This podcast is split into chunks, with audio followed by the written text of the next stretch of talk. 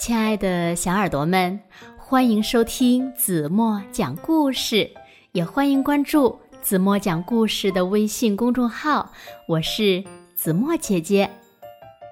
你们还记得波波飞吗？就是那只可爱的小猪。在一片春天的草地上呀，小猪波波飞摘花的时候，遇到了一个白衣、白裤、白帽子的小人儿。这个小人儿他是谁呢？让我们一起来从今天的绘本故事中寻找答案吧！一起来听故事《蒲公英小猪》。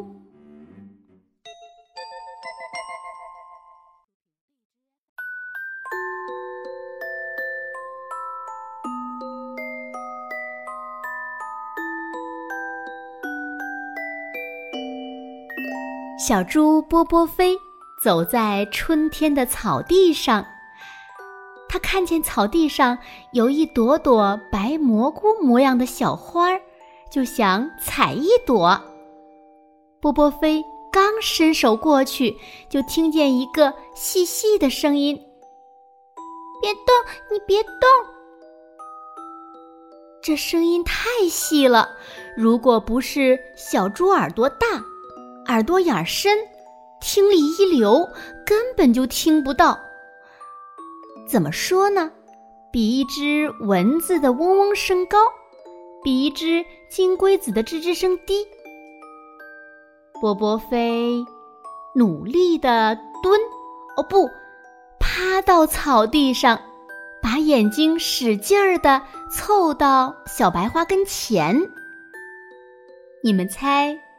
他看见了什么？一个小人儿。对呀，白衣白裤白帽子的小人儿。波波飞盯着小人儿问道：“呃，你是谁呀？”“我是蒲公英小人儿，这朵花是我的家，你千万别毁了我的家。”白衣小人儿细声细气地说道：“波波飞揉揉眼睛，又眨眨睫毛。波波飞的眼睛很漂亮，所以啊，他乐意眨给别人看。这次呢，也不例外。不过，白衣小人儿没有注意到波波飞的睫毛，一直盯着他的手。对呀，他怕波波飞采花呀。”嗯，你一直住在花里吗？波波飞问道。嗯，冬天住在地里，春天住在花里，夏天一到，我们住在天上的云朵里。白衣小人儿开心地说道。可是你们这个样子怎么上天呀？波波飞好奇心又犯了，一个劲儿的打听。嗯，这可是蒲公英小人的秘密哦，我不能说的。白衣小人认真的说道：“嗯，不过如果你不采花的话，夏天第一个早晨，我会让你看到我们的秘密哦。”波波飞点点头，答应了。白衣小人的条件，立夏到了，也就是夏天的第一天。波波飞早就让妈妈别忘了提醒自己，所以呢，立夏这天一早，波波飞就来到了碧绿的草地上。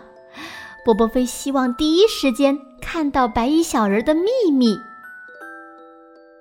白衣小人儿真的。在花朵上站立着，穿戴的像一个伞兵。见到波波飞，白衣小人儿敬了个礼，说道：“今天是我们蒲公英小人飞上蓝天的出发日，谢谢你没有毁掉我们的房子，也保全了我们宝贵的降落伞。现在我们准备起飞了。”白衣小人说完，使劲儿地抖动身体，又踏起一种奇怪的舞步。白色的蒲公英渐渐地变得蓬松起来，像一朵云一样，越变越大。不一会儿，草地上许多白衣小人儿开始起飞，他们撑开降落伞，一个接一个的飞过波波飞的头顶。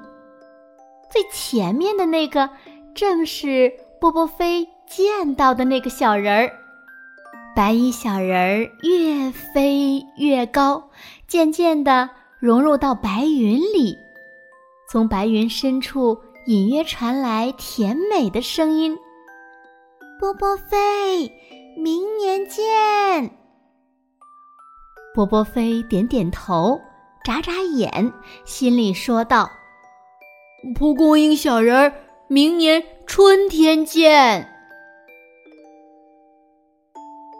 夏天就这样来到了，春天呢，随着蒲公英小人儿一道飞走了。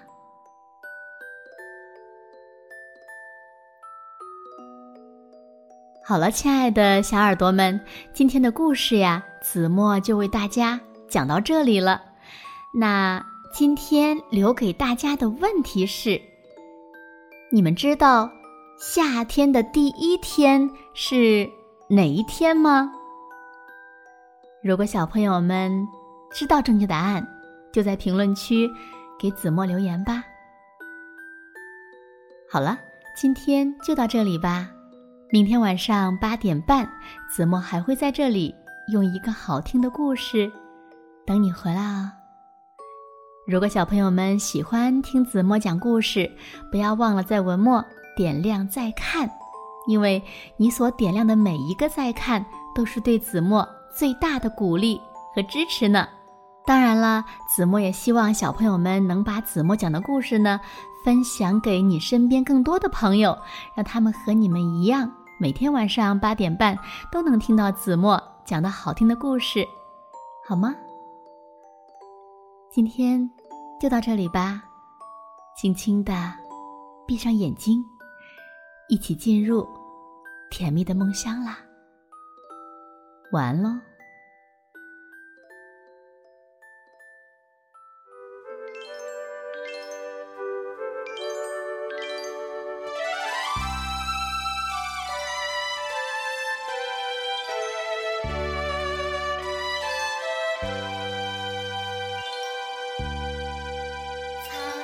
上。